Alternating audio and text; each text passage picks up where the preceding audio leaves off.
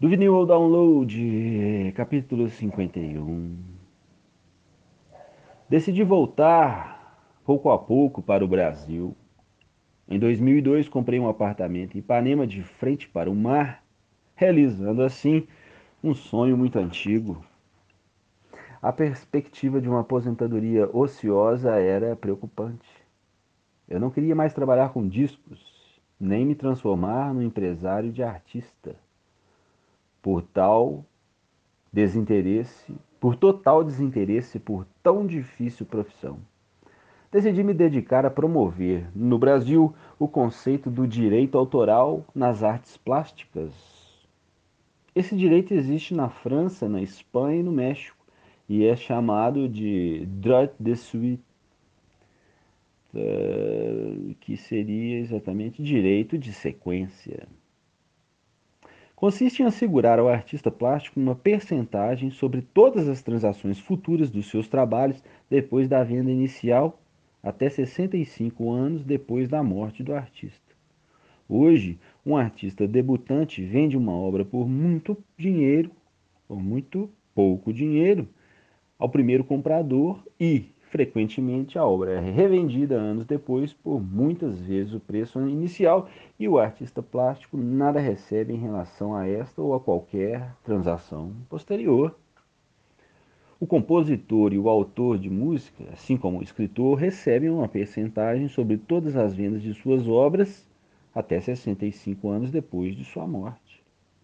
Para levar o projeto adiante, eu precisava do apoio integral da classe Graças à ajuda do meu amigo Gabriel Zellmeister, encontrei vários artistas plásticos no Rio e em São Paulo.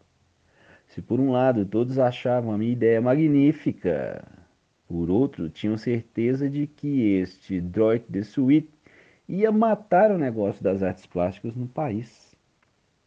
André, você está louco? Todas as transações são pagas por baixo do pano através de caixa 2. Não tem recibo, não tem coisa alguma, carai.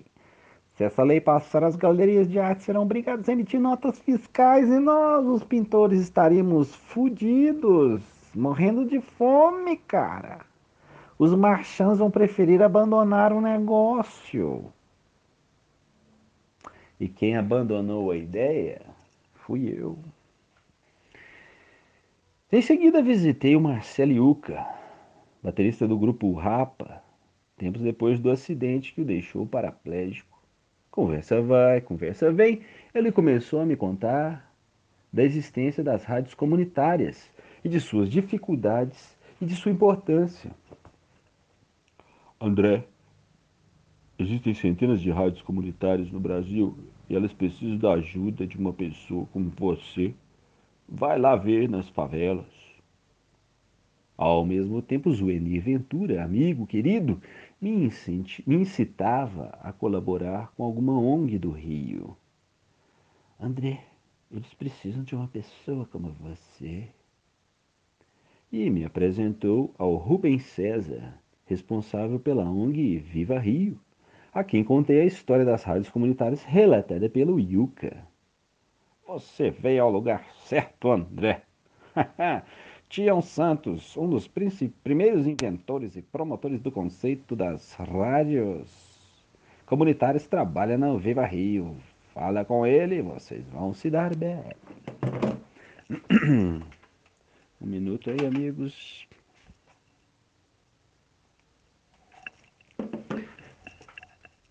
Encontrei então o maravilhoso Tião Santos, personagem mítico amigo e companheiro de luta do Frei Beto, que havia deixado a batina havia muitos anos. Com um sorriso aberto, até para contar tristezas, ele me deu uma aula sobre a situação das rádios comunitárias no Brasil. São mais de 15 mil estações no ar, das quais somente 3 mil foram oficializadas nesses últimos 10 anos, 9 mil foram fechadas pela polícia. Quando eu digo fechadas, é um modo de falar. A polícia chega sem mais nem menos, dá porrada em todo mundo, destrói ou rouba o equipamento de radiodifusão e tudo isso sob o pretexto de que elas operam clandestinamente. A maioria das rádios é classificada como pirata. Na, mas na realidade é o governo que está fora da lei por não obedecer aos prazos fixados para autorizá-las ou proibi-las de ir ao ar. Os processos ficam arquivados no Ministério das Comunicações como perdidos ou esquecidos. Certo de que eu poderia ajudar, voltei ao Zuenir, amigo do anunciado ministro das Comunicações do governo Lula. Miro Teixeira inicialmente se mostrou muito entusiasmado com o projeto. Com o aval do governo, seria mais fácil conseguir o apoio financeiro de fundações brasileiras e estrangeiras de entidades governamentais e da iniciativa privada para equipar as estações de rádio, treinar e formar profissionais, produzir e distribuir programas assistenciais, educativos, cívicos e musicais. E, por fim, tornar as estações comunitárias interativas através da internet, de modo que o programa produzido no Acre pudesse ser utilizado por uma estação do Rio Grande do Sul. Os meses passavam e nada de retorno do entusiasmado ministro. Eu falei então com o Gil, que me surpreendeu com a seguinte resposta: O governo decidiu montar uma rádio AM de âmbito nacional com programação dirigida às comunidades carentes. Mas, Gil, esse projeto não tem nada a ver com as rádios comunitárias, que é um projeto que vem de baixo para cima. É, enquanto essa AM do governo irá de cima para baixo.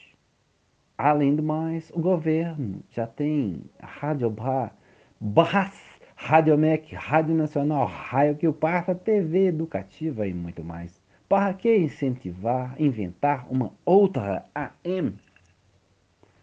O ministro Gil me ouviu circunspecto. Hum. E nada mais disse. É... Então eu me lembrei de ter assistido meses antes a uma palestra do candidato Lula no Rio de Janeiro para a classe artística, durante a qual, com sua conhecida eloquência, ele falou da importância da cultura para a vida do povo e anunciou um projeto de Museus da Cultura em todas as cidades de mais de 10 mil habitantes, inclusive nos lugares mais isolados ou desolados, como no Vale do Jequitinhonha. Mas não pronunciou uma só palavra sobre qualquer projeto para os milhões de jovens marginalizados nas favelas, nas favelas, nem para lembrar que eles existiam. Combate à pobreza rural fazia parte do meu projeto. Mas o combate do seu projeto, mas o, o combate à pobreza urbana, não. Hoje, passados alguns anos, em uma perspectiva mais calma, consigo avaliar o receio de um governo, de direita ou de esquerda, de assistir impotente ao desenvolvimento de uma rede de comunicação de favelados para favelados, que poderia se tornar um meio incontrolável de revolução e subversão. é, a democracia, como a ditadura anos antes, tinha medo de uma guerrilha e de possíveis insurgentes nas ruelas da favela. Juvenil Download, capítulo 52. Com dois projetos fracassados, eu andava muito zangado mesmo. Aí recebi no fim de 2001 um telefonema de São Paulo. André, venha para cá agora. O Washington foi sequestrado era Patrícia Oliveto, Oliveto, mulher do Washington. Peguei o avião e cheguei à casa deles. A família estava reunida, os sócios, a polícia, presentes. A conversa continuou por alguns instantes até que a Patrícia virou-se para mim. André, você é o melhor amigo do Washington e gostaríamos que fosse o responsável por negociar com os sequestradores. Meu sangue gelou. Pois eu não podia responder. Sou amigo do Washington, sim, mas não tão amigo que. hum, tinha que aceitar. E aceitei na hora. apavorado. No curso da minha vida profissional, tinha negociado muitos contratos de artistas representados por advogados temíveis. Porém, nada parecido com negociar a vida de uma pessoa. Hum, eu já tinha sido sequestrado muitos anos antes em Caracas, com Astor Piazzolla e seus músicos, depois de um concerto, quando uns jovens estudantes guerrilheiros irromperam no camarote do teatro e nos levaram ao vilarejo a uns 50 quilômetros para que Piazzolla tocasse para seus companheiros por algumas horas. Veja bem, veja só. Era um sequestro de opereta, quando comparado ao que acontecia naquele momento. Como ainda tinha obrigações a cumprir na companhia em Nova York, telefonei, expliquei a situação e fui liberado para me ausentar das minhas funções. Apanhei algumas roupas no Rio e me instalei na casa do Washington. Paulinho Sales, filho do publicitário Mauro Sales, foi falar comigo e com a Patrícia sobre sua experiência de negociador no episódio do sequestro do tio. Fiquei mais apavorado ainda quando ele disse: O pior não é tanto negociar o dinheiro do resgate, o que já é uma parada. O pior é entregar o dinheiro.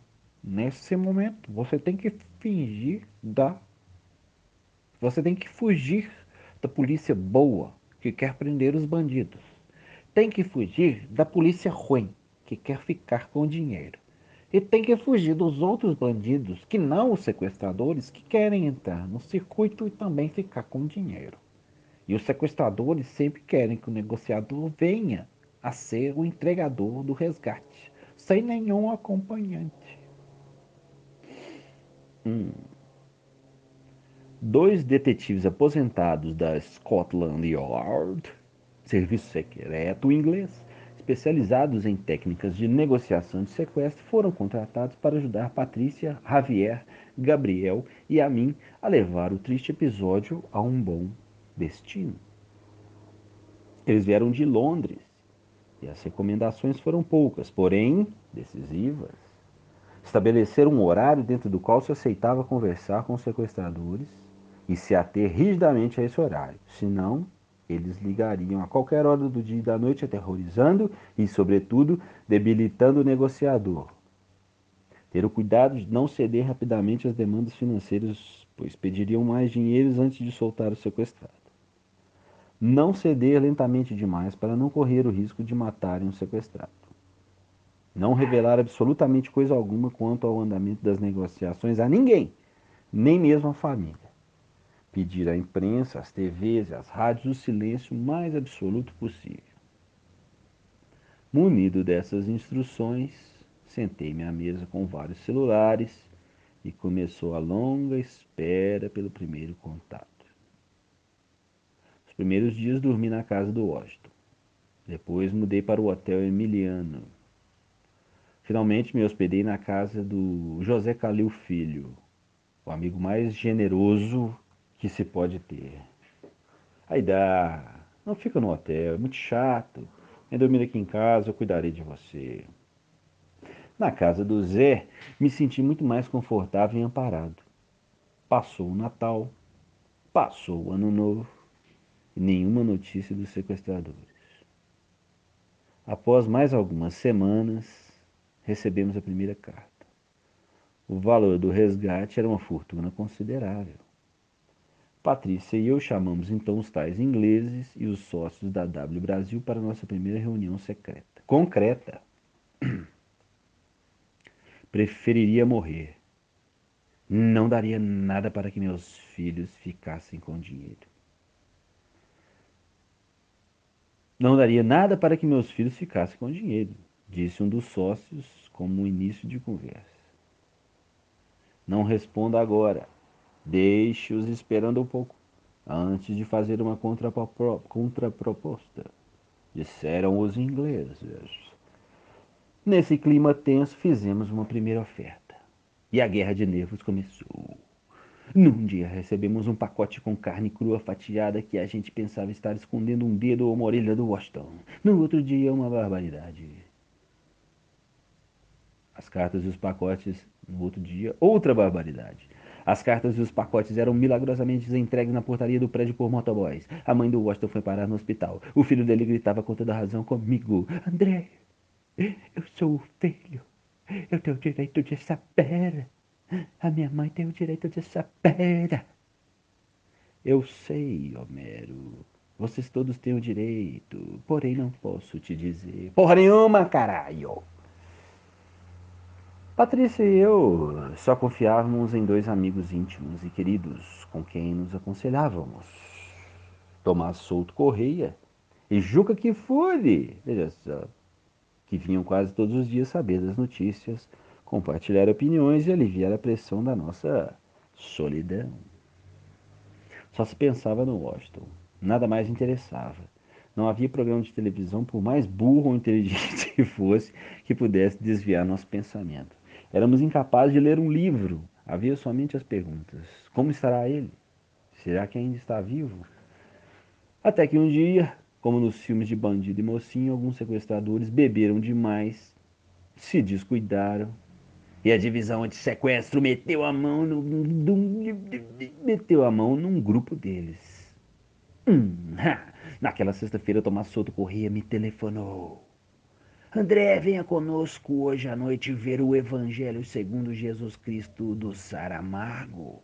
Há mais de 50 dias que você não sai até a rua. Hoje à noite não vai acontecer novidade nenhuma. Venha, venha. Na saída do teatro, meu celular tocou. Parabéns. Ele está em casa. Ele está em casa. Gritava a Glória Calil. Quem, Glória? Quem está em casa?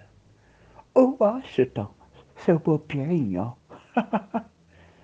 Fiquei deliciosamente contrariado ao constatar que o danado do meu amigo tinha se aproveitado da única noite em que eu não estava presente para se livrar do seu inferno e voltar salve, salve, Os sequestradores eram chilenos, espanhóis e argentinos ex-guerrilheiros, combatentes de ditaduras latino-americanas. Tutte bona gente, politicamente destituídos de suas funções pelas democracias recém-instaladas no continente. Hum, guerrilheiros que viraram sequestradores. Hum agora sequestravam só para ganhar dinheiro. No entanto, no meio deles havia uma brasileira que foi identificada. E quando a divisão de sequestro de São Paulo chegou a Porto Alegre, seus colegas gaúchos disseram que não havia como prendê-la porque era protegida de um político muito importante. Ela anda solta até hoje. Hum, quem será? Amigo de guerrilheiros. Hum, amiga de guerrilheiros sul-americanos. Quem será?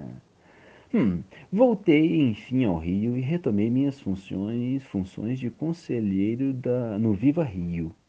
Me aproximei do Júnior, fantástico responsável pela ONG do Afro Reggae e assim a vida continuou para o resto do ano, até chegar o fim de dezembro.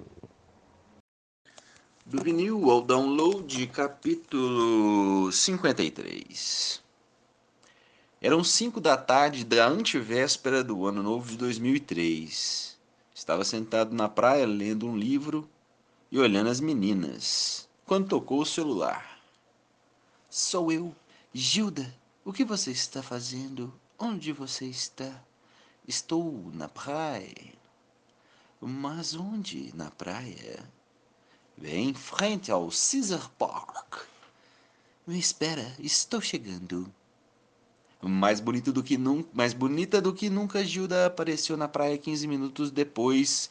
Recém-chegada de Los Angeles, estava mais exuberante do que nunca, mais falante do que nunca. Poucas semanas antes tinha pensado nela.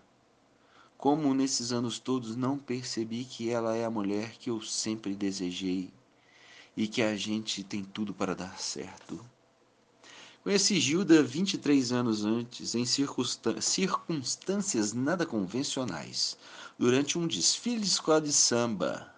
Eu costumava alugar um camarote para receber meus artistas brasileiros e não brasileiros e amigos, liderados pelo Washington Oliveto ou Tomás Souto Correia. Naquela noite, entre os desfiles de duas escolas, apareceu na frente, ao camarote, na frente,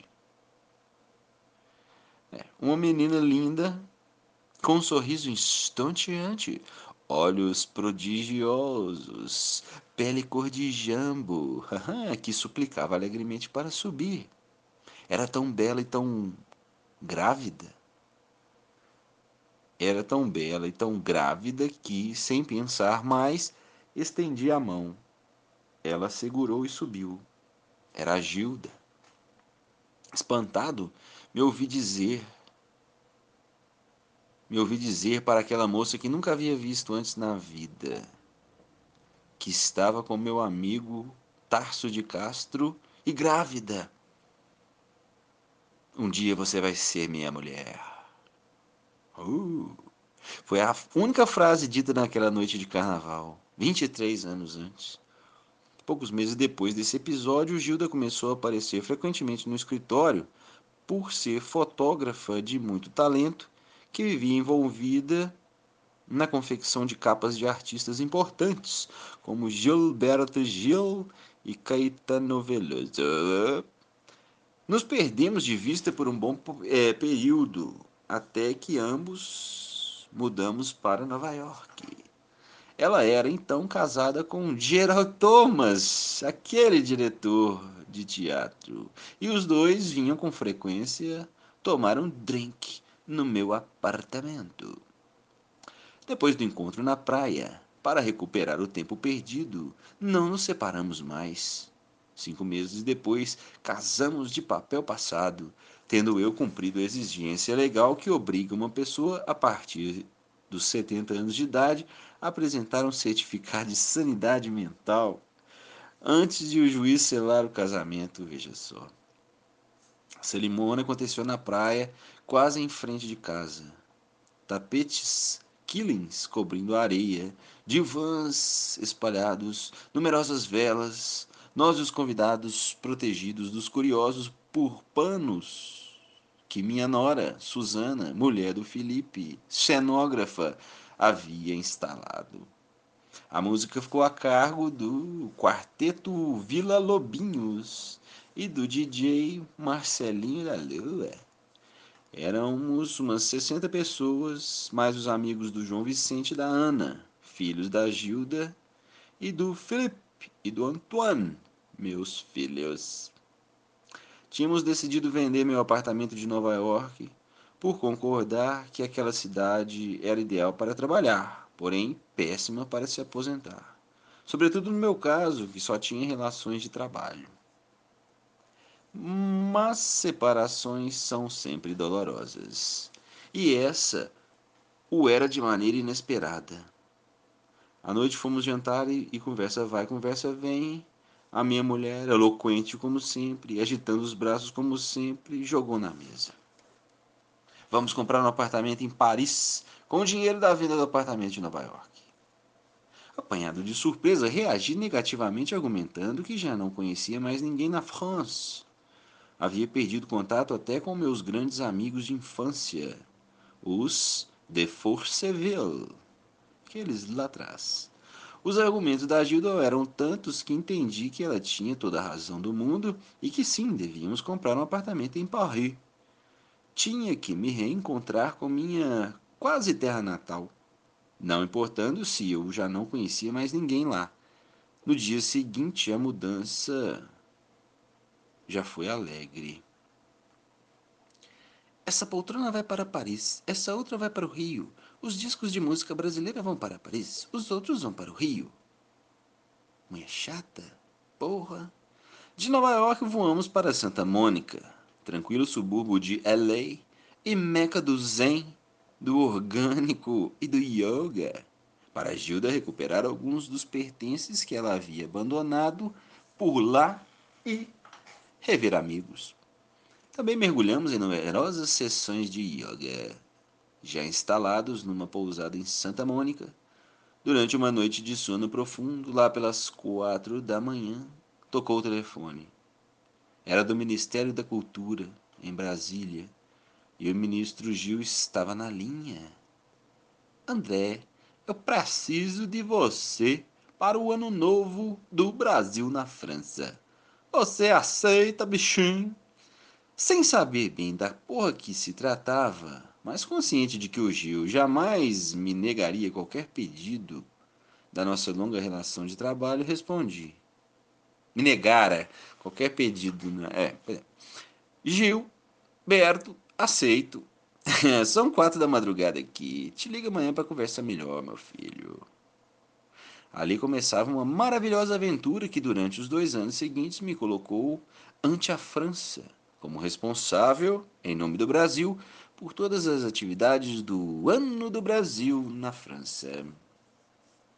Mal cheguei ao Rio, viajei para Brasília, onde não ia desde os tempos da ditadura. Dirigi-me ao MINC, esse Ministério da Cultura, que ocupa apenas a metade de um dos prédios da esplanada dos ministérios, e me apresentei ao ministro. No dia seguinte, indo para o MINC, passei em frente aos Ministérios da Defesa, da Aeronáutica, do Exército e da Marinha. Cada um com seus imponentes, desculpa aí, amigos, anexos, duplicando o tamanho dos edifícios principais, e um sentimento de surpresa foi tomado, foi tomando conta de mim. Oito prédios para os militares e metade de um para a cultura. Será que estamos realmente vivendo numa democracia ou estamos apenas em liberdade vigiada?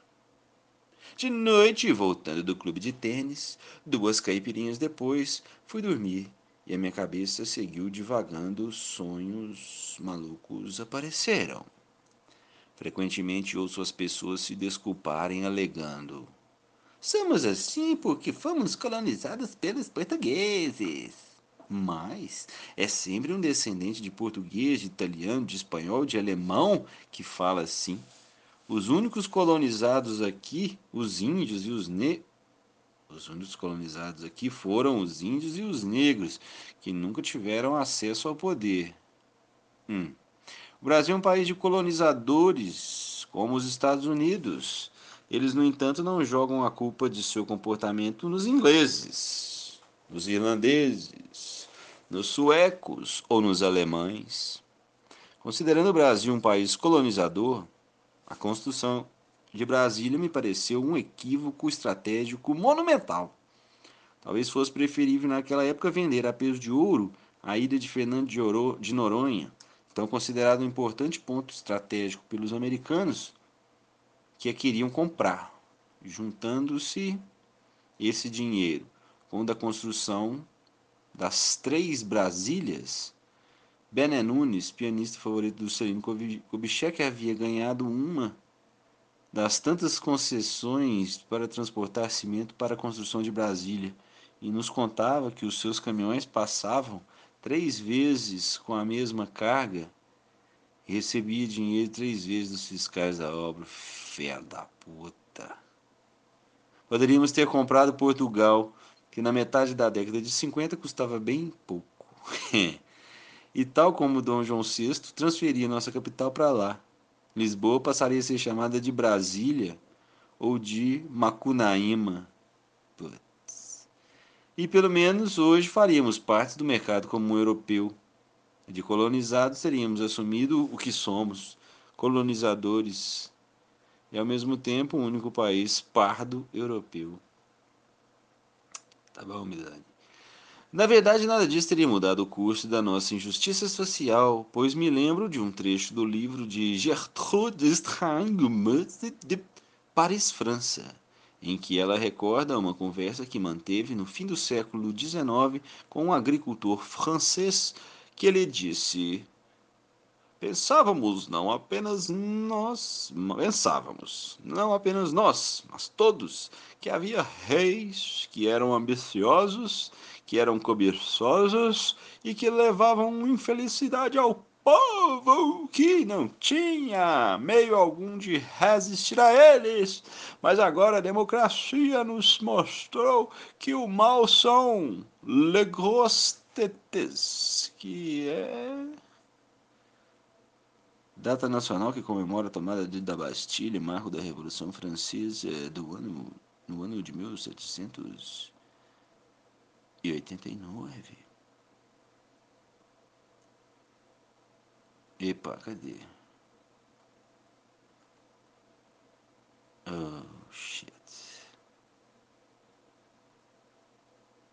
Perdi. Ah, não, é o 91, peraí, calma lá. 91. Os metidões sem, sem escrúpulo. Nossa senhora. Os figurões metidos. Faca. Os figurões metidos à besta. Todos os figurões cobiçam dinheiro e poder. São ambiciosos. E a ambição é o motivo pelo qual eles são metidos à besta. E o resultado é a infelicidade do povo. Falam em esvaziar a presunção dos grandes figurões metidos à besta. Mas agora sabemos que haverá outros metidões sem escrúpulo e que serão a mesma coisa. Dá realmente para acreditar que o homem nasce ruim mesmo e que tem nas religiões uma bengala para, em alguns casos, tentar ser melhor. Ah, ou em outros fingir que quer ser melhor, senão seis dos dez mandamentos não teriam sido escritos pelo dedo de Deus. Hum. A França sempre entendeu que a cultura era o cavalo de Troia pelo qual se aumentavam os intercâmbios comerciais e políticos entre dois países. E agora era a vez do Brasil ser o país convidado. O ano do Brasil na França seria de 15 de março a 15 de dezembro de 2005. Comecei a trabalhar em meados de março de 2004. Eu era o terceiro comissário-geral nomeado, por desistência dos dois primeiros. O atraso do lado brasileiro era considerável. Não, sério. Preocupando os franceses, que trabalhavam no projeto desde o início de 2003 e estavam a ponto de cancelar o convite. Putz, grila, velho. Feito ao presidente Fernando Henrique Cardoso em 2002 e reiterado em 2003 ao presidente Mula pelo presidente francês Jacques Chirac. Fui apresentado aos meus dois comissários adjuntos, o embaixador Edgar Teles Ribeiro, representando Itamaraty, e Márcio Meira, representando o MINC, os quais me dariam incondicional apoio moral, estratégico e precioso conselho, conselhos para me guiar nos intrincados meandros dos corredores governamentais que eu desconhecia totalmente. Nos dias seguintes, contratamos as cinco pessoas que iriam compor o comissariado brasileiro e que, para minha agradável surpresa, trabalhavam incansavelmente dia e noite, semana após semana, mês após mês, durante dois anos. Nunca imaginei que funcionários públicos pudessem trabalhar tanto e com tanto entusiasmo. Havia duas prioridades imediatas. A primeira, selecionar os projetos culturais para apresentação e eventual aprovação comiss do comissariado francês, liderado pelo comissário-geral da França, Jean Gauthier.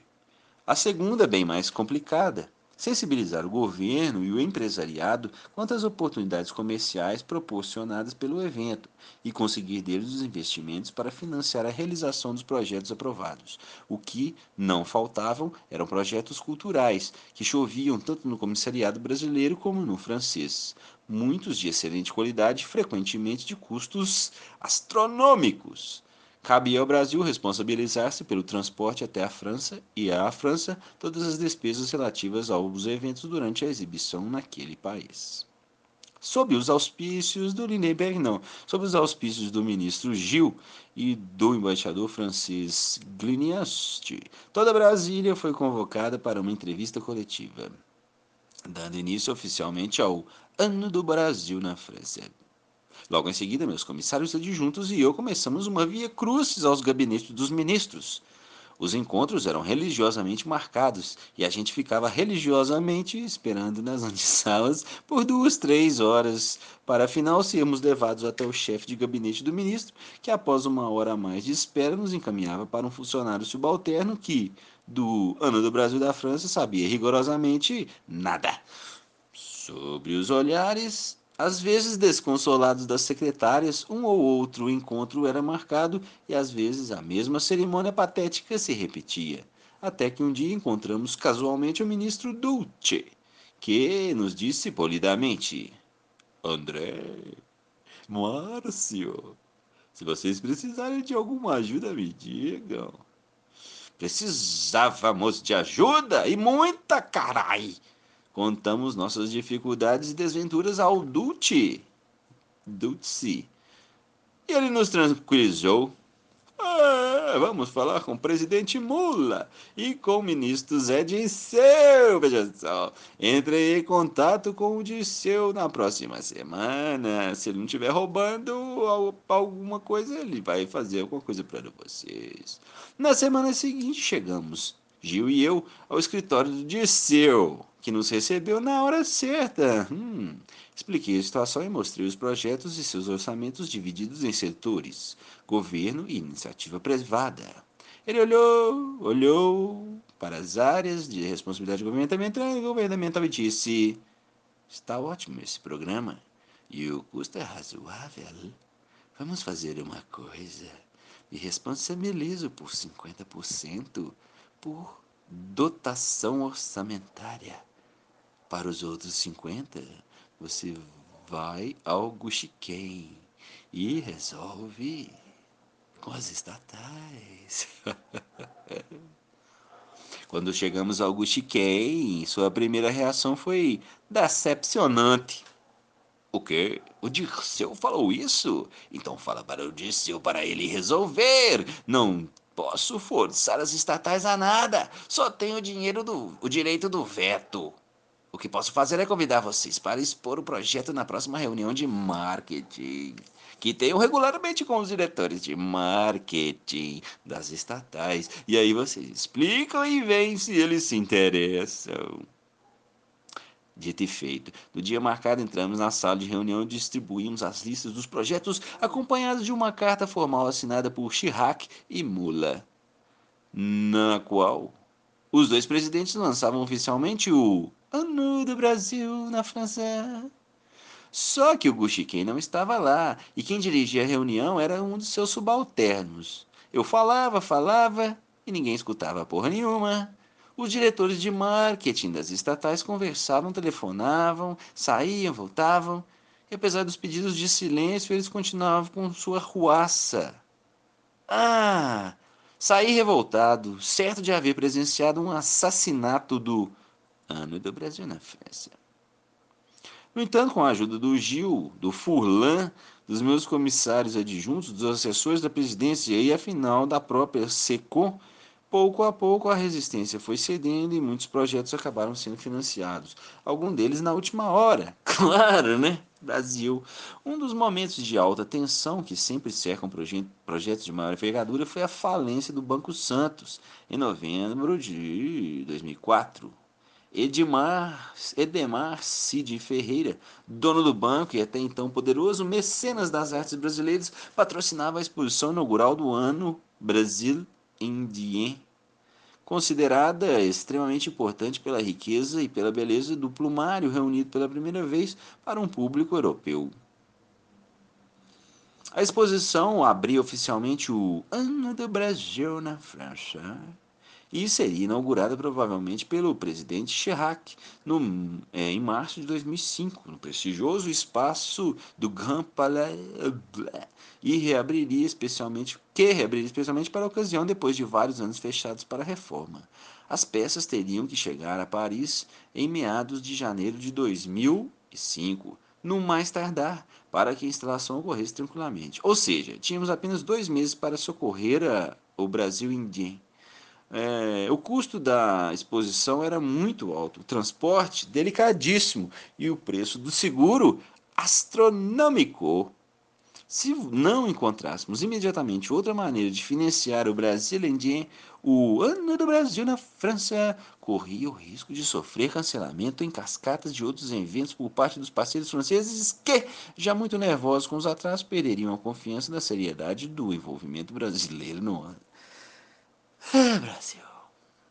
Gil, Márcio, Edgar e eu corremos por todos os cantos de Brasília e finalmente o Zé Dirceu concordou em financiar a metade da produção. Motherfucker. Ficaria para o Emílio Calil, o produtor do Brasil Indien, a tarefa de conseguir com patrocinadores culturais o restante necessário para o retorno da exposição ao Brasil. Emília encontrou na pessoa de Manuel Pires da Costa um candidato que parecia ideal, o qual nos garantiu ser capaz de conseguir a última parte do financiamento.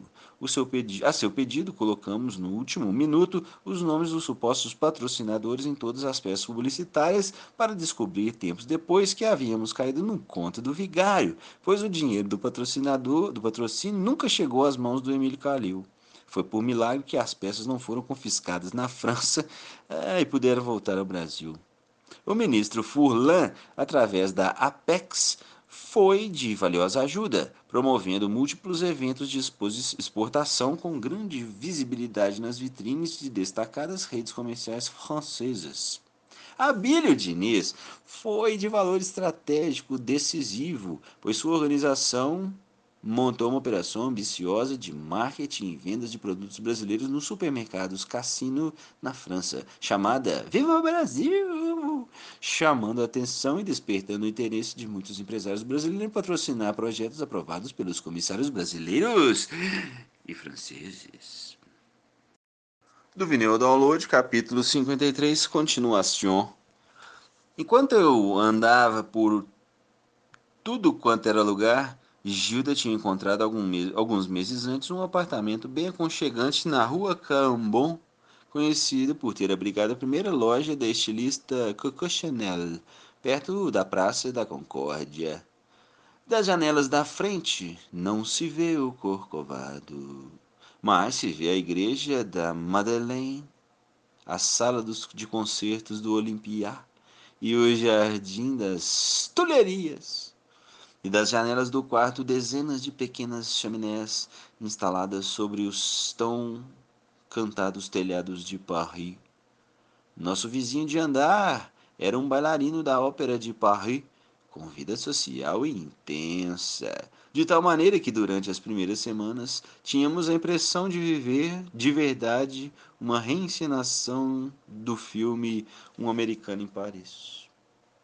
O Ano do Brasil na França acabou sendo um sucesso estrondoso, não somente pela qualidade, pela diversidade, como também pela quantidade de eventos. Foram mais 700 de todos os portes, foram mais de 700, deve ser, de todos os portes de grande variedade que aconteceram em 161 cidades franceses, francesas Segundo pesquisas feitas pelo governo francês, foram mais de 15 milhões de visitantes e espectadores oficialmente registrados, num país de pouco menos de 65 milhões de habitantes, hum, que participaram das exposições de artes patrimoniais ou contemporâneas, dos concertos de música, de dança, de teatro e dos festivais de cinema.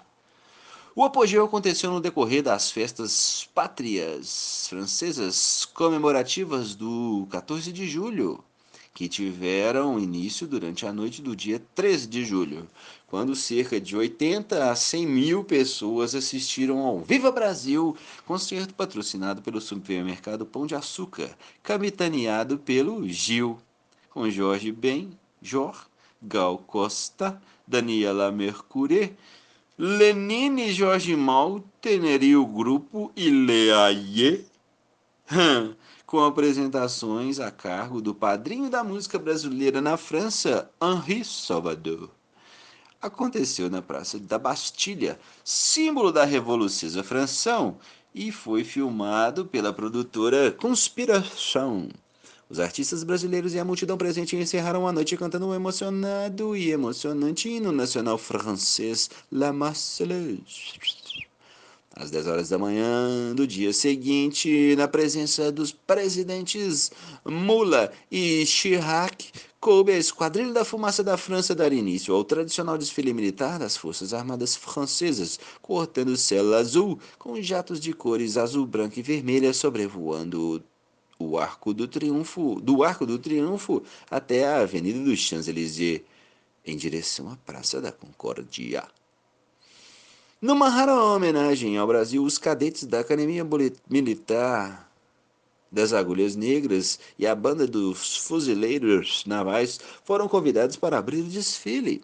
A exibição dos soldados brasileiros foi muito comovente, pois, se por um lado o corte de seus uniformes não era perfeito, ah, e o sincronismo de seus passos tão pouco. É, vamos lá passar vergonha na França. Por outro, a sua ginga, Tesquindô, é Brasil, trazia emocionantes lembranças de suas raízes mestiças. É coisa linda, que contrastaria de maneira muito humana. Logo depois, com a severidade e a disciplina do desfile dos militares franceses e do seu aparato bélico. Para encerrar o impressionante momento cívico, a Esquadrilha da Fumaça no Brasil aí sim nos brindou com fumaça. De cores verde, amarelo e azul, as cores da bandeira brasileira, com a exibição impecável. Hum. Na noite do dia 14 de julho, a Torre Eiffel foi iluminada por um fantástico show de fogos de artifício de 15 minutos, nas cores da bandeira francesa, e por mais 15 minutos foram projetadas as cores da bandeira brasileira ao som de músicas de Tom Jobim e Vila Lobos.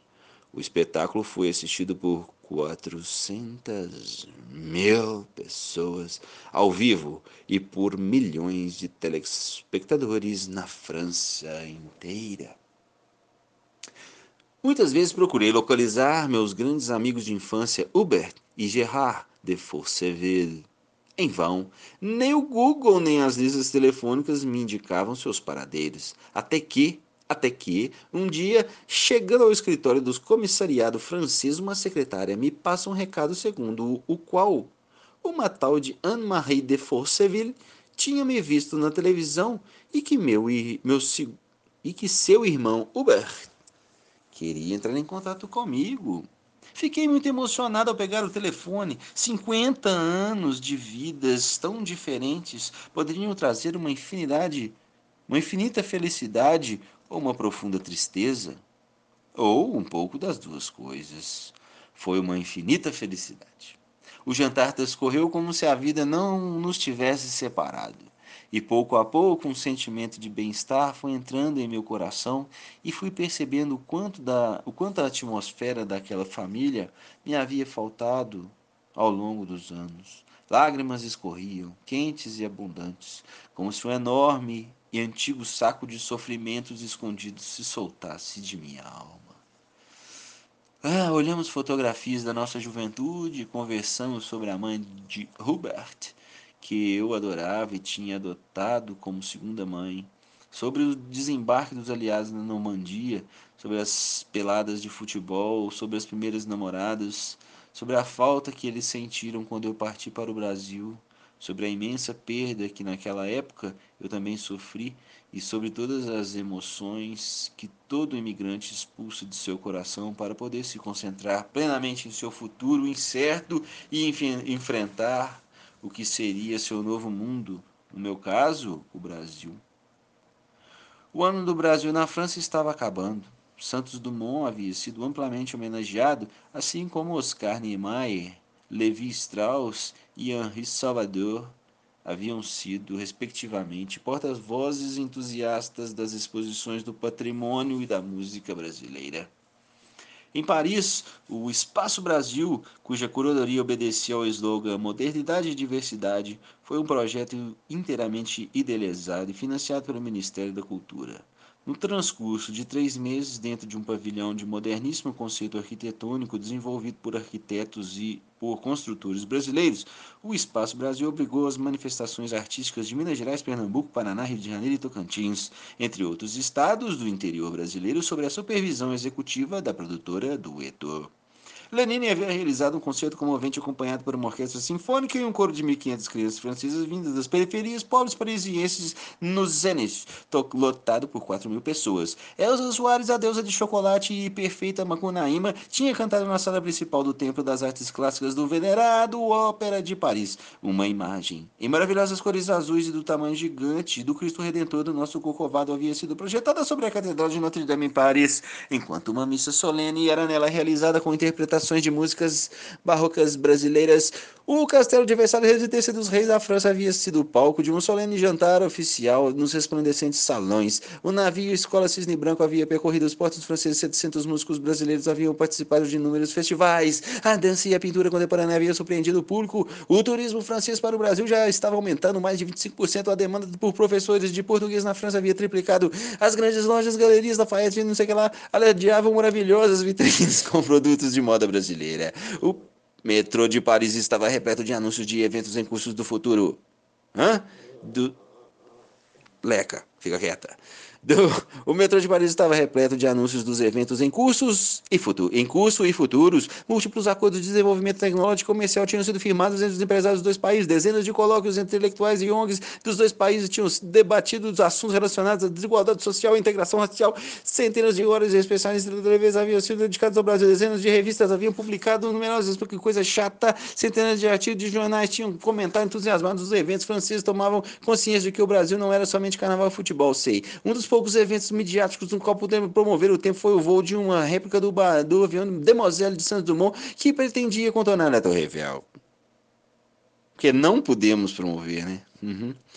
No entanto, a imprensa e a TV brasileiras continuavam estranhamente mudas na cobertura desse enorme sucesso que poderia ter levantado, graças a esses meios de comunicação, a autoestima do público brasileiro é isso aqui, oh, é um pouquinho de Brasil, yeah, yeah. Eu havia visitado ou conversado com os jornais Estadão, Folha e o Globo, com a editora Abril e a TV Globo, enviaram redações e programações dos, a programação dos eventos, números, recortes de jornais franceses, tudo em vão. O silêncio era total. Teria sido um boicote ao governo Lula? Não, né? Porque a Folha, uai, é, não posso crer, pois o evento tinha muito mais a ver com o talento do povo brasileiro que com uma disputa político-partidária. Seria uma atávica e incrível rejeição ao sucesso, como dizia Tom Jobim? Ah, eu acredito, viu, filho? Seria por ter vergonha da nossa grandeza, da nossa beleza e da nossa originalidade. Nossa, você é francês, filho. Nossa, você é da França, então, né? Beleza. Não quero crer, pois seria um pecado capital não ter o devido orgulho do que temos de melhor. O que quer que tenha sido foi lamentável, pois, parafraseando alguém que muitos admiram até hoje, era hora da imprensa se perguntar o que podia fazer pelo seu país. Hum. Do vinil ao download, capítulo 55. Nunca fui de dar festas de aniversário. Recordo-me somente de uma, celebrando meus 50 anos há muito tempo. E é só.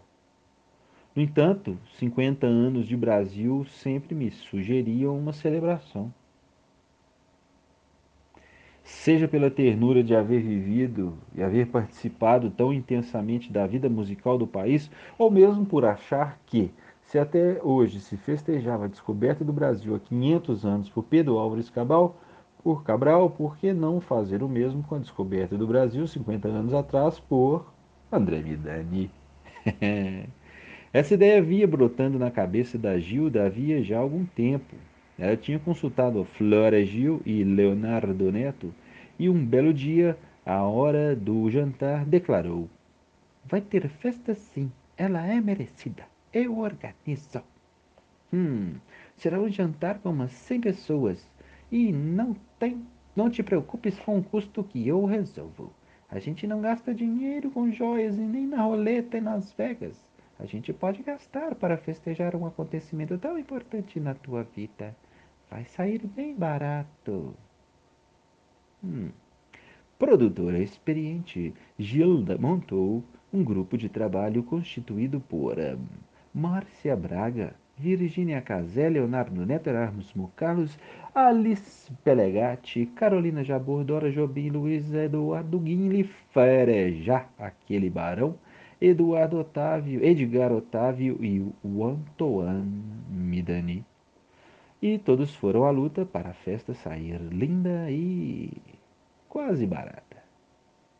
Né? Eu ainda andava ocupado com o ano, de tal maneira que a ação desse grupo de trabalho andou quase que clandestinamente para mim, clandestinamente para mim. Eu sabia que seria um jantar para 100 pessoas e, lá com os meus botões, realmente temia que as tais 100 pessoas tivessem outra coisa melhor para fazer do que ir ao tal jantar. No entanto, comecei a desconfiar do tamanho da encrenca ao ver, poucos dias antes da data marcada, o convite. Uma produção de João Vicente de Castro, meu enteado, com a equipe de criação da, veja só, W Brasil e teu, texto de Nelsinho Mota. Hum, que era uma cópia sofisticada do meu passaporte sírio, com o qual eu tinha entrado no Brasil. Cópia que as recepcionistas iriam carimbar como se fossem da Polícia Federal, na entrada dos convidados no Golden Room do Copacabana Palace. Ah, pensei, não se imprimem apenas 100 desses convites. Hum, e o Golden Room é grande demais para 100 pessoas. Alguém está me engalobando. O convite marcava 20 horas e, fato inédito nos costumes cariocas, às 20 e 15 já havia mais de 50 pessoas na antessala do Golden Room. Decorada com velas, tecidos transparentes e poltronas confortáveis. Tudo branco. Os garçons serviam prosecos da melhor qualidade. E a cada instante chegavam artistas, amigos e antigos colaboradores. Eu e meus atávicos receios. Olhava, espantado e, sobretudo, aliviado ao ver entrar Nelson Mota, Roberto Oliveira, Pena Schmidt, Liminha Patrícia Travassos, Arma, Arna, hum, Armando Strozenberg, Mesquita Andrade, Cláudia Lisboa, Dilda Matoso, Tia Leia, Sérgio Sherman de Brito, João Carlos Miller, Emílio Calil, Kika Seixas, aquela do Raul, Guto Graçamelo, Ricardo Garcia, Jodeli Lacher, Rubens César, Ana Fonseca, Ana Trajan, Ronaldo Bastos, Tariki, Udi Souza, Antônio Carlos Miguel, Moema Salgado, Mônica Silva, Carlos Sion, Sueli Aguiar, Gauthier Rubens, Richard, Zé Hugo Celidônio Mazola, o produtor, Claude Amaral Peixoto, Serginho Alfonso Carmelão, Sinton Leão, Romano Beto Boaventura, Juca Kifuri, Armando Petilega, Cristina Doras, Veni Venturia e Mary, Carol Jabor, Márcia Braga, Virginia Casé, Marcos Azambuja, Vera Pestreslan, Mônica Neves, Chico Neves, Inácio Neves, Luiz Zerbini, Paulo Tapajós, José Calil Filho, Glória Calil, Washington Oliveto, Thomas Souto do Correia, João Donato Menescal, Carlos Lira, Marcos Vale, Bebel Gilberto Erasmo Carlos, César Mota Vanderlei, Marina Lima, Humberto Contates, Hermeto Pascoal, Ezequiel Neves, Dade e a cor do Sobarão Vermelho, as frenéticas que já havia Titãs, Suzana de Moraes, Jorge Ben, Gilberto Gil, Caetano Veloso, Felipe e Antoine Midani. Ana de Souza, Danta, João Vicente de Castro e tantas outras pessoas que a emoção daquele momento não me deixa recordar agora. o Golden Rule estava mais bonito do que na mais linda noite do Nat King Cole, quase 50 anos atrás. E como naquela noite estava repleto, com 300 pessoas espalhadas em elegantes mesas, onde LPs de vinil dourados serviam de descanso de prato. O ambiente se fazia a cada momento mais familiar, à medida que todos nos reencontrávamos prazerosamente e, em certos casos, pela primeira vez após muitos anos. Eram três gerações de música brasileira presentes. Chega de saudade, aquele abraço e apesar. apesar de você e, e do teu. Gilda tinha me convencido a fazer um pequeno discurso. Gilda, mon amour, e se eu chorar? Não chora, fiadinho. Você... Você precisa agradecer aos seus convidados. Não vai dar para falar com cada um. Aí, fui até o microfone e falei. E não chorei. O convite dessa festa me apresenta como sírio. Eu nasci sírio, depois virei francês e agora sou brasileiro. Apaixonadamente brasileiro. Mestiço, igual a vocês e graças a vocês. Numa palavra, a vida me transformou num bom vira-lata brasileiro. Vamos brindar agora alguns amigos com os quais eu trabalhei e que estão ausentes nessa noite. Tom Jobim, e como dizia Vinícius, Saravá. Vinícius de Moraes, Saravá. Elis Regina, Saravá. Baden Powell, Saravá. Raul Seixas, Saravá. Cazuza, Saravá. Tim Maia, Saravá. E finalmente agradeço a todos vocês por tudo que fizeram por mim no transcurso desses 50 anos e a minha Gilda e sua gangue por haver organizado essa incrível festa. Ei, Midade, tudo bem. Vocês não podem imaginar o quanto foi emocionante entoar esse saravá. Eu me dava o direito de ser brasileiro, e como todos os convidados me acompanharam nessa prece, esse direito me foi conferido também. E assim foi dada a partida para o jantar. Durante o jantar, bem vi que havia no palco um piano, um teclado, uma batera, uma guita e um baixo. Porém, burramente, achei que talvez fosse para se tocar música para dançar ou música de fundo. Perguntei a Dilda: Vai ter música para dançar? Ela fingiu não entender e não respondeu. No entanto, o Jamil e o Dinho subiram ao palco e comecei a desconfiar de que não estavam ali para tocar música para dançar e menos ainda para alegrar o ambiente. Até que o Erasmo foi até o microfone, tirou do bolso uma folha de papel e, acompanhado pelo Frejá e o resto da banda, cantou sua mais nova composição. O André é amigão, nosso brother bom sujeito, é pra se guardar no lado esquerdo do meu peito.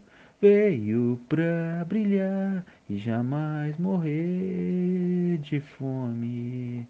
André é o homem, André é o homem. Não é pai de santo, mas também serve de guia. É o verdadeiro punk da sabedoria.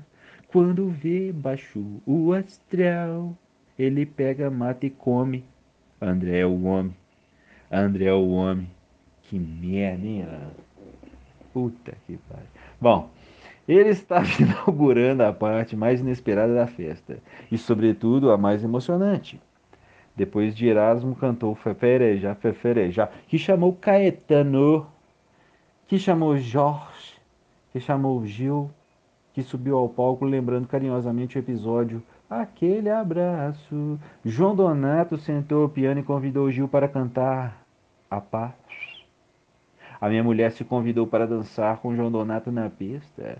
Jorge Ben, o Jor, me agradeceu incompreensivelmente por eu tê-lo deixado gravar a tal bola de esmeralda. Imagine se eu não iria deixá-lo gravar essa bosta. Ó, oh, essa obra bosta. Não, essa obra-prima e Caetano disse ter balançado para escolher o que cantar para mim, entre Baby e Nosso Estranho Amor. Mas não. A noite terminou com Bebel e João Donato ao piano até a madrugada. E todo mundo dormiu. Não, passei 48 horas sem dormir, revivendo as emoções da noite e apreciando o privilégio que era para o imigrante se ver cercado de tantas pessoas conhecidas, quase familiares. Talvez o destino tivesse sido diferente para todos nós, melhor ou pior, porém diferente. Se eu não tivesse desembarcado na Praça Mauá naquele ensolarado 5 de dezembro de 1955. No mesmo momento, eu percebia que com esta emocionante cerimônia se encerrava um extenso ciclo de, da vida. Era o caso de orar. Saravá acabou me dando no país das maravilhas. Do vinil ao download, capítulo 55. Certamente angustiado por não antecipar algum projeto ao qual me dedicar em seguida, os sonhos resolveram se intrometer durante as noites seguintes. E um deles me dizia claramente: Olha, Midani, essa coisa de música acabou. Chega! Você tem que virar as costas ao passado. Deve encarar mais uma vez a possibilidade de um futuro desconhecido, cara. Quem sabe poderá ser rico em experiência. Esse futuro está escondido atrás de tantas portas fechadas que o destino sempre oferece nos momentos de grande mudança de vida. Agora você já sabe, só tem o direito de abrir uma delas.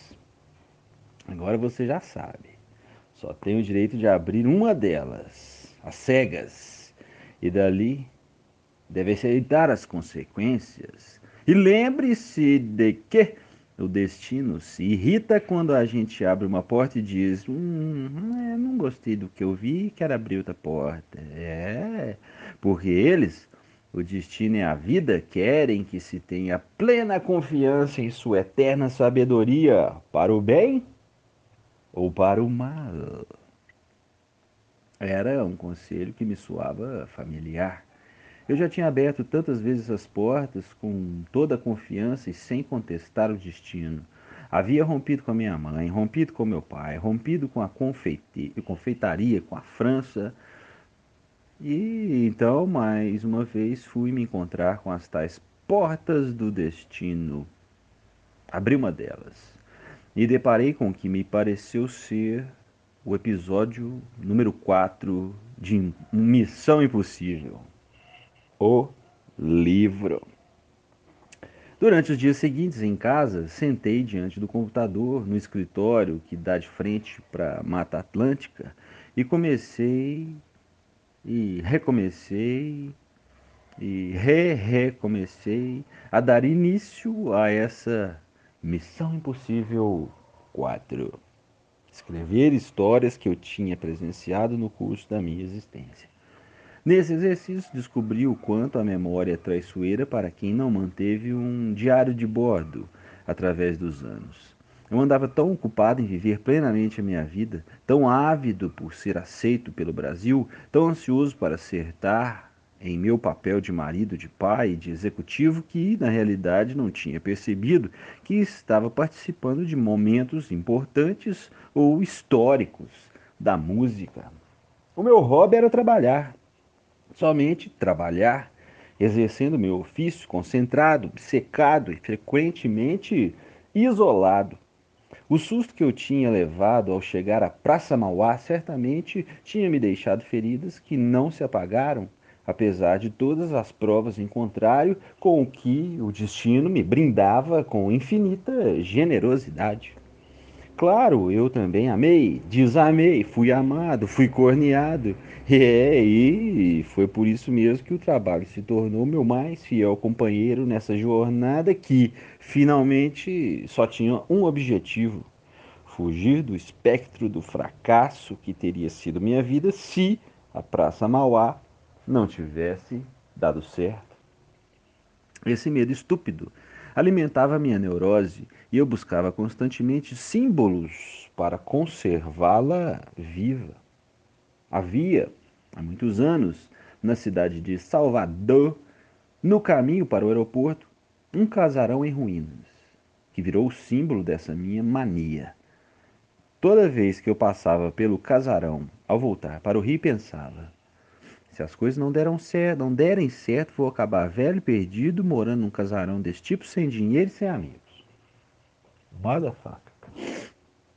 O casarão não existe mais. Foi destruído e deu lugar a uma nova construção. O meu medo deu lugar a uma tranquilidade recém-adquirida que, se tornou possível, que me tornou possível escrever alguns episódios da minha vida. Post-scriptum number one. Gilda comprou dois pastores belgas brancos de três meses que ela chamou de disco e fita. o macho é todo compenetrado, a fêmea é toda faceira. Teremos aproximadamente uma ninhada. Teremos aproximadamente uma ninhada e os filhotes terão os nomes. Aproximadamente? Bom, teremos uma ninhada e os filhotes terão os nomes de MP3, Download, Pendrive, etc. Postscriptum number 2. E agora, vocês vão me desculpar. Acabei de lançar o livro, tenho que ir, pois o destino me chama, de novo, para eu dar uma olhada em outras portas fechadas que ele e a vida querem me apresentar. Vou ter que escolher uma, abrir, confiar e seguir vivendo, se Deus quiser, bem bonito. Yeah. Ô, oh, velho, massa, hein? Final do Dane. Eu nem sabia que era o último capítulo e falta um monte de página aqui, mas é porque tem aqueles índices lá, o, no, o nome, sei lá, dos nomes lá e tal. E depois tem umas fotos, cara, massa dele aqui, ó. Por isso que eu te falo, baixa essa porra aí, dá uma olhada, é legal, cara. Aqui, a infância nos subúrbios de, subúrbios de Paris. Tempos de poliomielite, foto dele, moleque. André tinha sete anos quando a França foi invadida pelos nazistas. Ah. Na década de 1950, Glenn Wallace, fundador da Capitol Records, convidou André para estagiar em LA. Galerinha aqui com seus terninhos nos anos 50, num restaurante, muito legal. Um roi aqui parecendo o Walt Disney, é o diretor artístico da Odeon. Aloysio de Oliveira foi o líder do bando da Lua que acompanhava Carmen Miranda nos Estados Unidos. Ah, aqui já é anos 70, aquele externo largão, André e um outro orelha seca aqui. Amizade com o compositor João Donato vem desde os tempos da Bosta Nova. É. Aí três carinha andando aqui, parece anos 50, sei lá. Ou sei lá. Pouco antes de viajar para o Brasil com meus amigos de infância, os irmãos de Forceville. Ah, que legal, velho. Todo mundo morre. É risca. Blazers, paletós. Ah, cigarrinho na mão. Legal. Em 1964, com o ídolo latino Lucio seu primeiro contrato pela Capital no México. É. André Novinho. Los Yaquis, os primeiros roqueiros mexicanos. Ben vestiu de branco ao microfone foi sequestrado a mando do ministro da Justiça. Doideira, hein? Foto dos Yaquis aqui. André com Soizé com, o Sois é o presidente da IEMAI. Sir, né? Sois é, não é Sir Zé Joseph Lockwood. Sir Zé. É. Sir Zé. É, pô, o cara chama Joseph. E é um Sir, então é Sir Zé. É, é, aqui, no final da década de 60, já de volta ao Rio, Midani assumiu a Companhia Brasileira de Discos. Aí os cabelinhos já começam a crescer. Ó, com a Rita, ali em 72, Zoião Verde em Rita, pois é. É, Midani, Erasmo e aquele outro Roi lá, como é que é o nome? Deixa eu ver.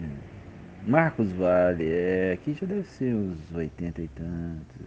É. Entre Erasmo Carlos, a quem considerava o verdadeiro gênio da dupla formada com Roberto Carlos e Marcos Vale. É. Ah, que Midani dando uma beijoca na bochecha do seu amigo Benjor. Beijo na bochecha do Benjor. É, abraçando, abraçado com Jorge Benjor, que o apelidou de chefe Patropi. Aí, ó. Ah, André sentado na cadeira, atrás um aparelho de som, um fone de ouvido, uma picape e um pôster do Jimi Hendrix na parede, fumando seu charutão. Na década de 90, nós 90 me dando, essa roupa sua tá muito anos 70, mas vamos lá. Na década de 1990, em Nova York, de onde comandava 14 companhias. Não, aí você tem que fumar um charutão mesmo. Massa. André sentado conversando com o Roy aqui. Quem que é o Roy? Ah, é o Nessurri. Hertegan, presidente da WA International. É, convida André para dirigir a Warner no Brasil. Aí tem dois Rui aqui, quem que é? O Nessurri Ertegan e o Claude Nubs, diretor do Festival de Jazz de Montreux. Montreux. É, André com um cara descabelador, quem será? O ídolo, Luiz Miguel, ainda era um menino, dominado pelo pai e empresário. Eu não lembro desse Miguel, não, cara. Luiz Miguel, tá valendo. André olha de soslaio aqui para um soisé de cabeça branca e tem um outro também veio na, na frente que não dá para ver quem é. Vamos ver. Steve Ross, fundador da Warner Communications, ergueu seu império a partir de uma funerária. Ó, oh, cara. Mesa de boteco. André Midani, Rod Stewart e duas garrafas de parece ser Brahma, cara. Rod Stewart no Brasil jantando depois de um concerto. Ah, que massa. Ah, tem uma galera aqui, deixa eu ver. André Midani, Marina. Tem um cara parecendo Calbi, mas acho que não é não. Tem um outro cara, tem uma mulher, não sei, vamos ver. Bate-papo com Dedé Veloso de vestido, sei lá quem que é. Guilherme Araújo, sei lá. E Marina Lima. Ah, aqui é a Baby do Brasil, Baby Caçuelo, para os, os mais velhos. O Midani também num restaurante, com uma garrafa parece de um vinho, um champanhe e um outro roê de ossos que eu Com Baby Caçuelo e Leonardo Neto, dando início à carreira. Solo da cantora, calma, espera nem eu dar uma cafungada. Ah, que massa. Vandertaf, Vandemidani e Roger, na época dos cabelão. Que doido, cara. Só o Roger tá vivo dessa foto, hein? Entre o guitarrista Vander Taff e Roger do Traje a Rigor, aposta no B-Rock, o rock brasileiro. Hum. André Midani, de frente a um púlpito, levanta dois troféus aqui, troféus. E do lado aqui é o nosso amigo Liminha, vamos ver. A Warner, segurando dias de ouro, Liminha. A Warner estava naufragando. Remédio? Contratar Liminha para descobrir novos talentos. Que loucura, hein, velho? Que que esses caras não foram. Liminha tinha que lançar um livro também, né, bicho? Puta que pariu. Não. Muito massa.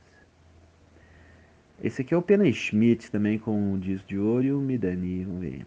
A Warner estava naufragando. Segundo remédio, contratar apenas Schmidt para descobrir novos talentos. Que loucura, cara. Gravadora procurando novos talentos. Ah, que coisa boa. Ah, desculpe, amigos. Agora aqui é o Barão. Barão sem o Ferrereja. Me dane se acha um músico no meio do grupo para o vermelho. É, opa, agora melhorou. Kid de Abelha com Paulinho Tolle. Com o grupo Kid de Abelha, um dos primeiros sucessos que deram a uma nova Warner. Hum, muito bom. O Midan está discutindo com o Roy aqui. Eu sei quem que é esse Roy mesmo. Discussão dramática e amistosa com Wallace Salomão, poeta genial, letrista inspirado e baiano exaltado. Massa. Ah, Los Titãs com Liminha e Midani, pelo jeito assinando um contrato. Entre os titãs, conviver com eles era compartilhar uma viagem ao real universo da democracia. E, o Lima tá aqui do lado, meu amigo, como não? Ah, cara, ó. É, André sustenta seu cigarro, parece que no restaurante também. E do lado aqui o Fito Paes com uma camisa escrito é gay interrogação. Confito Paz, André, não deixe o negócio do disco matar a música. André tomando um beijoca aqui de um cara, parece um cara do rap, quem será? O beijo do general, general cubano. Hum, um beijo do genial cubano Céspedes. Após a renovação do contrato no México. É, muitos milhões de dólares no bolso, né, meu amigo? Muito bom. É, André e Gilberto Gil, os dois da maior beca aqui de smoking e tudo mais. Em Nova York, uma novidade: Gilberto Gil e André Midani de black tie. Quem te viu, quem te vê, ó. Ó, que massa. André e Arnaldo Antunes. Com Arnaldo Antunes, o maior poeta da sua geração. Ah, para, André. Depende da poesia, né? Se for concreto, tudo bem. Gil, um roi aqui, e o outro roi do Jorge Benjor. Gilberto Gil, Henri, Henri Salvador e Jorge Ben durante o ano novo, o ano do Brasil na França. André abraçando um roi, Andrusha Auditor e André me dando os bastidores da gravação do documentário de série de TV coproduzida ao GNT baseado nesse livro. Ah, cara, é a série. Tem que passar isso no DVD, tá aqui gravado pra você, velho. Aí uma foto singela aqui do André com provavelmente a mulher dele. André e Gil Lamidani no intervalo das filmagens da série documentário dirigidos por Andrusha e Minikert. É isso aí, cara. Muito bom, muito bom.